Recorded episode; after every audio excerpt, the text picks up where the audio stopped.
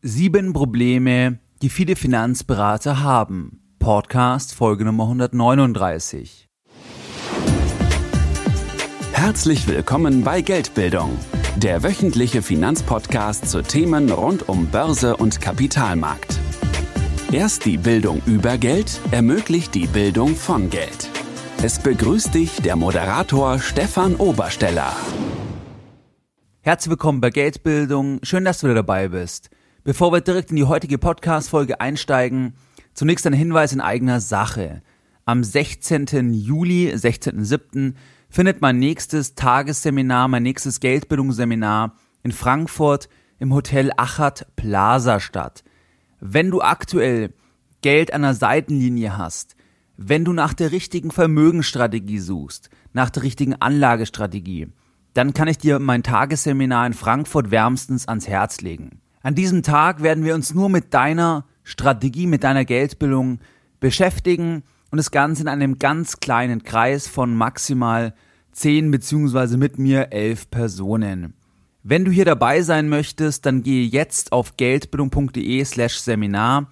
Dort findest du mehr Informationen, kannst dich eintragen und es wird in Kürze auch ein Early Bird Angebot für dieses Tagesseminar geben. Ganz wichtig, es gibt maximal zehn Plätze. Und generell gilt das Prinzip First Come, First Serve. Das heißt, es gibt nur zehn und ich werde auch keine weiteren Plätze dann anbieten. Es wird natürlich wieder ein Seminar geben, wo weiß ich noch nicht genau, aber auch das erst wieder in einigen Monaten. Wenn du also dabei sein möchtest bei meinem Tagesseminar in Frankfurt im Achat Plaza im Juli am 16.07., dann geh jetzt auf geldbildung.de slash Seminar.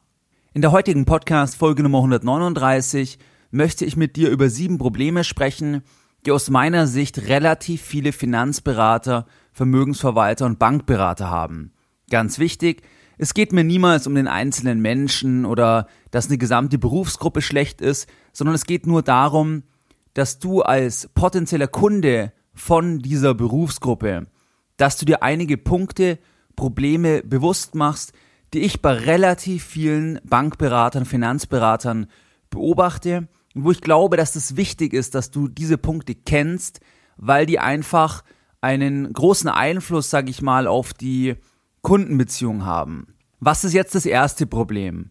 Das erste Problem, das ganz viele Finanzberater haben, dass sie im Bereich Finanzen beraten, konkrete Anlageempfehlungen abgeben. Zum Beispiel, sie sollten die Riester-Rente machen, sie sind selbstständig, sie sollten die Rürup-Rente machen und sie sollten diesen Dachfonds kaufen, aber die jeweiligen Berater haben selbst kein Geld. Die haben das selbst vielleicht gar nicht, weil sie selbst kein Geld haben. Das gilt vor allem für größere Aktienportfolios, weil ganz viele Berater, die ich kenne, die haben selbst kaum Aktien, weil sie sagen, Aktien sind zu riskant und das macht halt relativ wenig Sinn. Aber es ist auch ganz klar, wenn du selbst kein eigenes Geld hast oder nur wenig oder beziehungsweise einfach kein größeres Portfolio dir aufbauen kannst oder verwaltest, dann kannst du niemand anderen wirklich qualifiziert beraten, weil es dich selbst nicht betrifft und es einfach blanke Theorie bleibt. Das ist mir bei relativ vielen aufgefallen, vor allem im Bereich der Filialbanken, wenn du an Sparkassen, Genossenschaftsbanken denkst oder auch bei Großbanken, der ganz normale Berater, der zum Beispiel Kunden hat ab 50.000 Euro, dass der ganz oft selbst kein oder kaum Geld hat und vor allem selbst auch keine Aktien oder ähnliches besitzt. Was ist der zweite Punkt? Der zweite Punkt ist für mich oder das Problem besser gesagt, dass bei vielen der Überblick fehlt und die in einem Tunnelblick sind. Weil Überblick, also dass du den Überblick über komplexe Sachen hast, das bedingt im Prinzip eine Freiheit einerseits und andererseits auch, dass du die Möglichkeit hattest, in verschiedene Bereiche reinzuschauen und dann ergänzt sich das Puzzle im Prinzip. Aber das haben viele einfach aus der Vita heraus gar nicht.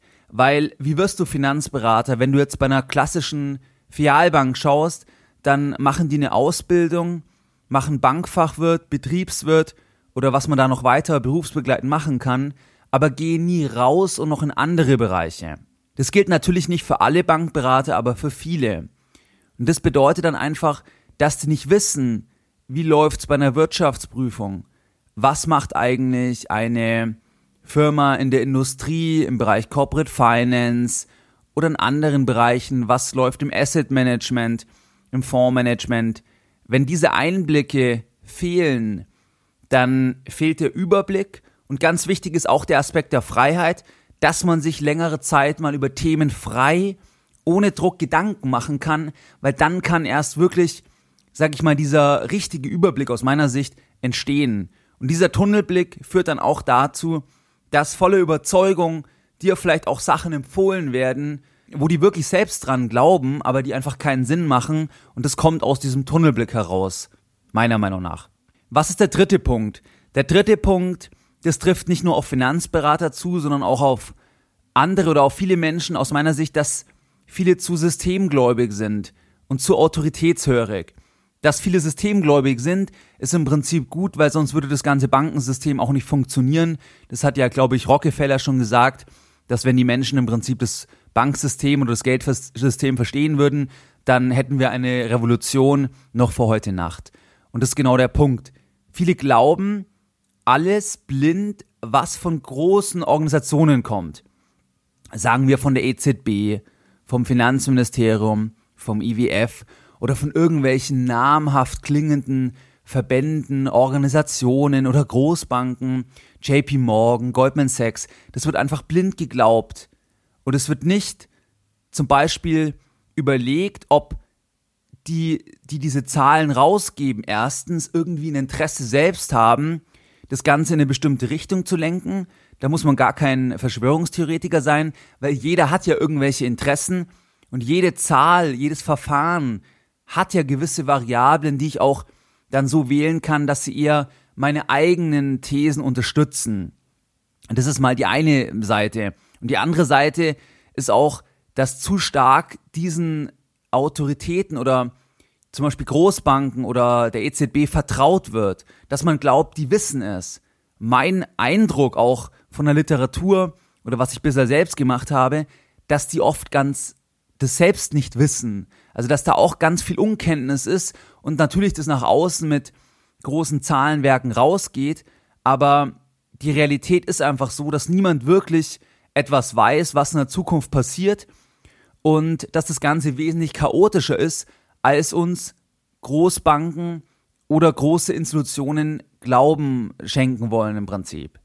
Die Autoritätshörigkeit, das hast du dann auch eigentlich in der eigenen Firma, also in der eigenen Bank, in der eigenen Versicherung, in der eigenen Vermögensverwaltung, dass dann, wenn, sagen wir, jemand arbeitet bei einer Volksbank und dann kommt jemand aus Frankfurt von der Fondsgesellschaft der Volks- und Raiffeisenbanken, der Union Investment, dann ist dieser Fondsmanager halt der Tolle, weil in der jeweiligen Welt des Bankberaters natürlich das ganz toll ist, wenn der jetzt aus, Freitag, äh, aus Frankfurt kommt und ähm, dort Fonds leitet und investiert und so weiter.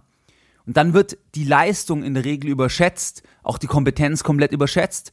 Und das kommt aus meiner Sicht aus der Autoritätshörigkeit, aus der Systemgläubigkeit und weil der Überblick fehlt.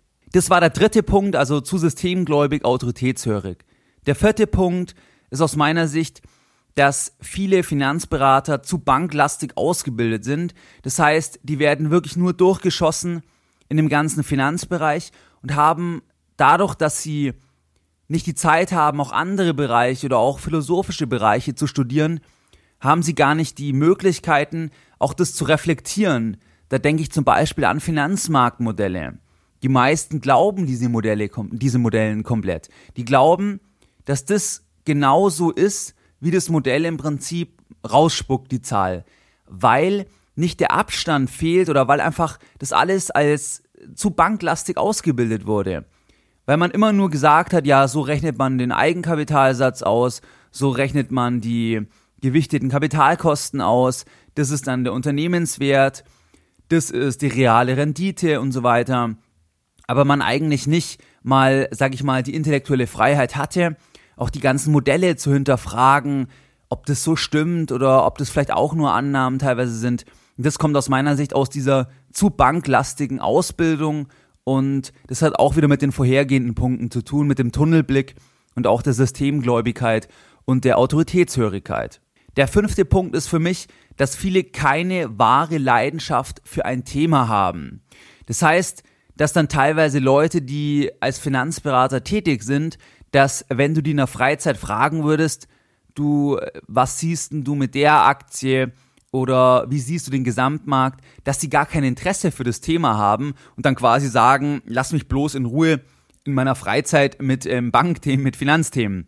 Und das ist aus meiner Sicht halt etwas, ja, absurd oder das passt einfach nicht, weil erst die Leidenschaft für ein Thema macht es ja auch möglich, dass ich wirklich immer darüber nachdenke und dann auch zu neuen Erkenntnissen komme. Aber wenn ich einfach das rein als Erfüller, als Joberfüller sehe, dann kann ich nie so tief ins Thema eintauchen, weil ich mir viel weniger Gedanken mache und es wirklich rein einfach aus der Pflicht heraus den Job zu erledigen oder Geld zu verdienen im Prinzip mache. Und das habe ich bei ganz vielen gesehen, dass die aus falschen Beweggründen meiner Meinung nach auch diesen Weg der Bankberatung, Finanzberatung oder Vermögensverwaltung eingeschlagen haben. Der sechste Punkt ist, dass natürlich die eine Seite ist der Kunde und die andere Seite ist dann im Prinzip die Bank oder die Vermögensverwaltung, die ja auch ein Unternehmen ist und einen Verkaufsdruck hat, weil das ein Riesenapparat ist mit Filialen, mit Research, mit vielen Mitarbeitern. Das muss alles bezahlt werden und deswegen muss der einzelne Mitarbeiter auch klare Verkaufsziele haben. Wie die konkret definiert sind, ob das Produktziele sind oder wie viel Neugelder der holt oder wie viel Neukunden oder wie viel Telefonate der führt, das steht nochmal auf einem anderen Blatt. Aber auch dieser Verkaufsdruck, der kann einfach konträr zu deinem Interesse als Kunden sein und deswegen ist es ein Problem, den man ganz, das man ganz oft sieht. Kommen wir zum letzten Punkt, zum letzten Problem und das ist aus meiner Sicht, dass Finanzberater letztlich kein Skin in the Game haben, wie Nassim Taleb sagen würde. Das heißt, die haben kein wirtschaftliches Risiko. Wenn du jetzt eine Riester-Rente empfohlen bekommst und es abschließt, dann hat der Bankberater kein wirtschaftliches Risiko. Ob in 20, 30 Jahren oder wann auch immer dann das im Prinzip zur Auszahlung kommt, ob dann das, was behauptet wurde, so eintritt, da besteht keinerlei Risiko oder kein Risiko, weil im Prinzip der arbeitet dann da gar nicht mehr oder du hast ja gar keinen Anspruch dann auf ähm, entsprechende Entschädigung oder ähnliches. Das heißt, es gibt hier immer dieses Problem, dass Sachen empfohlen werden, man sichert sich über ein Beratungsprotokoll letzten Endes ab und einen selbst, also in der Beratungsfunktion, betrifft es letztlich nicht, wenn etwas schief läuft. Und das ist aus meiner Sicht auch gefährlich, vor allem wenn es sich um Altersvorsorgelösungen handelt, die auf Jahrzehnte laufen und wo die Provisionen oder die Vergütung sofort beginnt für den Vermittler oder den Berater oder zumindest die ersten Jahre wird die Vergütung bezahlt, dann ist es fein Meinetwegen gibt es noch eine Bestandsprovision, aber die hauptsächliche oder der größte Teil der Gratifikation ist schon erfolgt. Das Risiko trägst du dann als Kunde einfach über die Dekaden weiter. Und das in Kombination auch mit den anderen Punkten kann einfach sehr, sehr gefährlich sein. Und es geht gar nicht darum, dann zu sagen, dass das böse gemeint ist. Oft wissen die das gar nicht anders. Und es ist ja auch der Beruf, im Prinzip dort äh, ja zu beraten oder Sachen zu verkaufen oder ähm, Vermögen zu verwalten und es ist gar nicht böse gemeint, sondern es ergibt sich teilweise aus den vorhergenannten Problemen aus meiner Sicht. Was waren jetzt die Lessons learned in der heutigen Podcast Folge Nummer 139? Deine Lessons learned in der heutigen Podcast Folge. Die sieben Probleme, die wir besprochen haben, waren, dass viele selbst kein Geld haben, also viele Finanzberater, Vielen fehlt der Überblick oder sie haben einen Tunnelblick. Viele sind zu systemgläubig und zu autoritätshörig.